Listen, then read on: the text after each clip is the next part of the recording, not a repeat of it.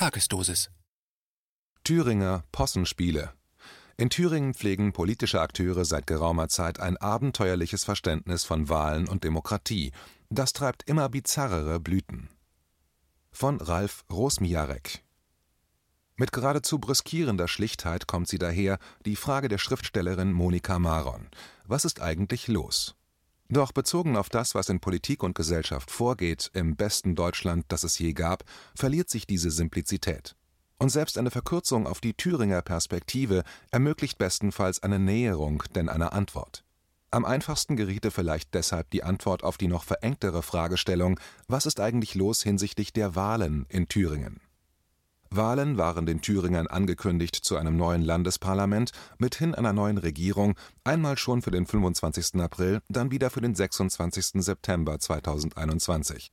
Seitdem betätigen sich der Thüringer Politiker und die geneigte Thüringer Politikerin am Spiel eines Abzählreimes Wählen, nicht wählen, wählen, nicht wählen.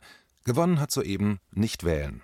Die Öffentlichkeit ist augenblicklich angesichts des unsäglichen Leids und der entsetzlichen Zustände, welche die Hochwasserkatastrophe im Westen des Landes anrichtet, hinreichend abgelenkt. Die Attacke seitens Thüringer Politiker auf die Demokratie am 16. Juli ist allenfalls eine mediale Randnotiz wert. Wann der Wahlpoker somit seine Fortsetzung erfährt, ist noch nicht gänzlich entschieden. Erstmal Sommerferien machen und sich von den gut dotierten Strapazen des Bürgerstrapazierens erholen, denn Corona hatte es ja durchaus in sich. Zwischenzeitlich wird noch durch den Thüringer CDU-Chef Mario Vogt in den Raum geworfen, es werde keinen weiteren Stabilitätspakt für Rot-Rot-Grün geben. Doch zugleich wird betont, Gespräche über die weitere Zusammenarbeit seien nicht ausgeschlossen. Was aber heißt das anderes als wir formulieren ein wenig um, ansonsten bleibt alles wie es ist? Zufrieden dürfte somit die Linke in Thüringen sein, die es dank intensiven medialen Zutuns vermochte, das SED-Erbe abzustreifen und sich möglichen Koalitionären als demokratische, sehr demokratische Braut zu offerieren. Die dunkelroten Demokraten beeindruckten jedenfalls die CDU. Es scheint jedoch geraten, an den vollmundigen Beschluss, der auf dem 31. Parteitag der Christlichen Demokraten im Dezember 2019 gefasst wurde, zu erinnern.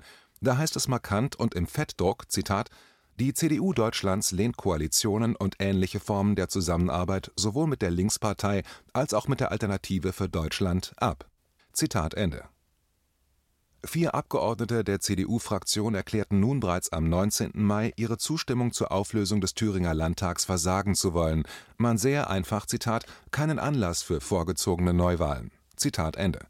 Dieses Gebaren könnte freilich einer Strategie folgen, die schon bei den Verhandlungen zur Tolerierung einer dunkelrot-rot-grünen Regierung eine Rolle spielte.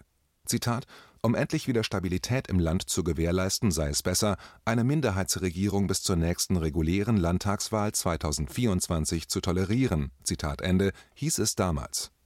Unvereinbarkeitsbeschluss des CDU-Parteitages hin oder her der Vorhang zum ersten Akt des Possenspiels im Thüringer Staatstheater öffnete sich seinerzeit am 5. Februar 2020. Nach der Wahl zum Landtag vom Oktober 2019 war ein Ministerpräsident zu wählen. Keine einfache Sache jedoch, denn weder hatte die Große Koalition aus SPD und CDU eine Mehrheit, noch bestand eine solche für Dunkelrot-Rot-Grün. Die größte Schnittmenge bei den politischen Inhalten wäre demnach für eine Koalition aus AfD, CDU und FDP gegeben gewesen doch halt, AfD? Da war doch was. Unvereinbarkeitserklärungen etwa. Und die eigene Vortrefflichkeit natürlich. Denn wir sind doch anständig, keinen Fußbreit den Faschisten. Immerhin darf man ja den Sprecher der thüringischen AfD, Björn Höcke, einen solchen nennen. Das ist gerichtsfest. Unglücklicherweise wird nun genau diese AfD zum Stolperstein bei der Wahl des Ministerpräsidenten, denn die Wiederwahl des bisherigen Amtsinhabers Bodo Ramelow geht gründlich daneben. Im dritten Wahlgang kandidiert der FDP-Abgeordnete Thomas Kemmerich und wird, wohl auch zu seiner Überraschung, gewählt. Wie im zweiten Wahlgang erhält Ramelow 44 Stimmen, 45 sind es für den FDP-Mann. Nichts ist undemokratisch an diesem Vorgang. Kemmerich ist zum Ministerpräsidenten gewählt, er lässt sich vereidigen, 90 Parlamentarier haben gewählt und sich entschieden. Der gewählte Landeschef kann nun seine Regierungsarbeit aufnehmen. Nicht so in Thüringen. Da fliegen erstmal Blumen vor die Füße des überraschten neuen Ministerpräsidenten. Die werfende, dunkelrote Blumenfrau Susanne Henning-Welzow schien ebenso überrascht und wenig nervenstark.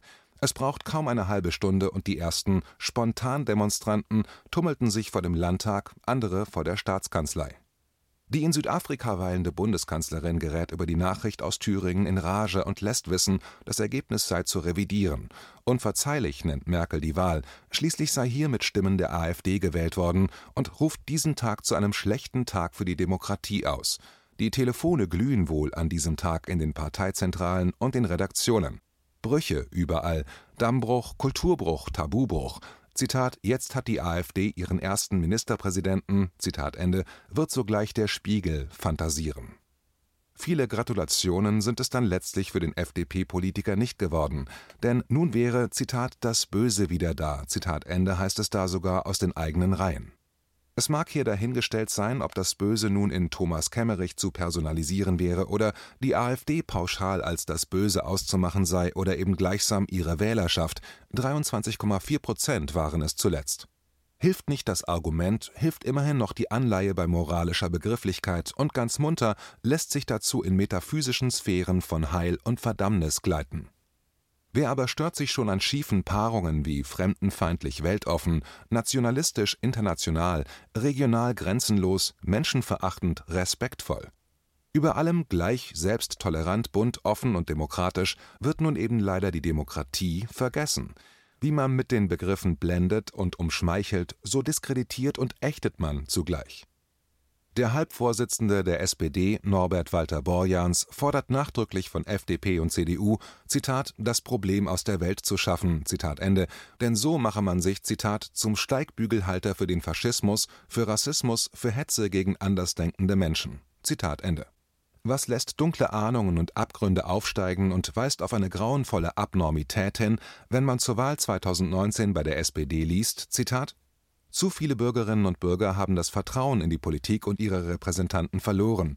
Das findet seine Ursache darin, dass Politik zunehmend komplexer wird, die Prozesse der Entscheidungsfindung für viele unverständlich und abstoßend sind. Zitat Ende. Und es dann im Wahlprogramm der AfD heißt, Zitat, Viele Bürger haben den Eindruck, dass die Politiker über ihre Köpfe hinweg entscheiden, ja, dass sich die Politik von der Wirklichkeit der Bürger generell weit entfernt hat. So entstehen Distanz, Enttäuschung und Verdrossenheit, welche die freiheitliche Demokratie schwächen. Zitat Ende. Ist es also tatsächlich so unbegreiflich, dass die AfD vorrangig eine Bewegung des Anti-Establishments ist? Vielleicht aber braucht das Land eben gerade dieses politische Aufbegehren, braucht es sehr unterschiedliche Strömungen und Bewegungen. Reagieren ließe sich darauf mit guter, bodenständiger, sachlicher, liberaler Politik. Ist diese Lösung den Etablierten zu einfach? Ist es somit besser, als sinnvollstes Instrument politischen Agierens zur Eindämmung des Unerwünschten die Begriffe rechtsextrem, völkisch und faschistisch in Dauerschleife anzuwenden? Vor allem, wenn obendrein noch die Erklärung unterbleibt, was unter den Attributen überhaupt verstanden werden soll. Die permanente Wiederholung schafft jedenfalls keine Klarheit. Besser wäre es wohl überhaupt bei der Vergabe von Schandetiketten Zurückhaltung zu üben, sie sich aufzusparen für die tatsächlich gravierenden Fälle Wer das jedoch nicht verstehen will, der wird gegen ein stabiles Niveau oder gar ein Anwachsen der unerwünschten Partei nichts ausrichten. Interessanter wäre es doch, sich mit den politischen Inhalten auseinanderzusetzen, um dann herauszustellen, dass etliche gesellschaftliche Probleme durch die Alternative für Deutschland ausgespart bleiben. Die Unwucht, die durch riesige Vermögen Einzelner klafft, ist kein Thema, Geschwiegen wird über Machtkonzentration bei Milliardären und einigen Großkonzernen, freilich überwiegend hierzu auch bei CDU und FDP. Randthemen lediglich bilden Natur und Umwelt Bislang hat man sich zur Fortsetzung des Possenspiels entschieden. Selbstkritik und Zweifel sind selten geworden im politischen Alltag. Empören und Ausgrenzen sind wenig anstrengend und einigermaßen bewährt. Und so poltert es in Thüringen eben durch den linken Abgeordneten Knut Korschewski: Zitat, Ich begebe mich weder in die Hände der faschistischen AfD noch der FDP. Zitat Ende wird Korschewskis Aussage zum Maßstab des politischen Handelns im Thüringer Landtag, dann dürfte das Regieren für die Minderheitsregierung nahezu beendet sein. AfD und FDP könnten jedes Vorhaben zur Unmöglichkeit werden lassen, signalisierten sie ihre Zustimmung zu den Regierungsplänen. Wer hier nun eine Infantilisierung der Politik konstatiert, dürfte so falsch nicht liegen. Einmal mehr, das Versprechen bedeutet ein Versprechen. Eine Lehrstunde jedenfalls für den wählenden Bürger. Der Vorhang schließt bis zum nächsten Aufzug. Beifall ist nicht zu zollen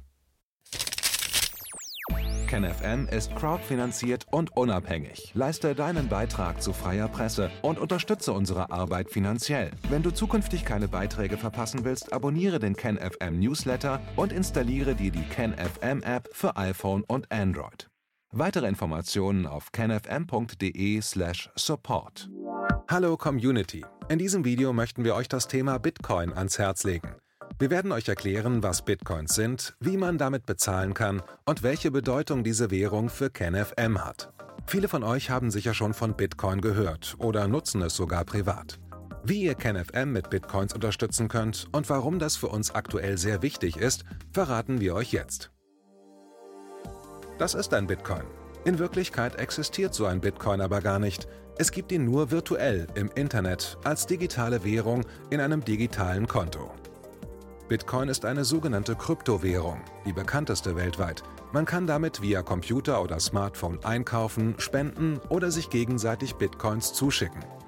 Bitcoins kann man wie Währungen oder Edelmetalle zum aktuellen Wechselkurs kaufen, verkaufen oder von Freunden zugeschickt bekommen. Einzige Voraussetzung ein E-Wallet, zu Deutsch eine elektronische Geldbörse.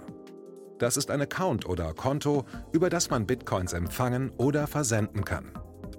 Wie ihr wisst, nutzen auch wir bei KenFM schon seit ein paar Jahren Bitcoin, damit wir im Notfall auch finanziell unabhängig bleiben können, zum Beispiel von Banken, die uns nicht mehr mögen. Da viele Banken mit unserer Berichterstattung nicht einverstanden sind und nicht im Zusammenhang mit KenFM genannt werden möchten, kam es in den letzten Monaten so weit, dass uns gar keine Bank mehr mag. Weshalb wir leider damit rechnen müssen, vom kompletten IBAN-Zahlungsverkehr ausgeschlossen zu werden. Deshalb der Appell an euch, beschäftigt euch jetzt schon mit der Funktionsweise von Bitcoin, damit ihr uns auch im Notfall trotzdem weiter unterstützen könnt.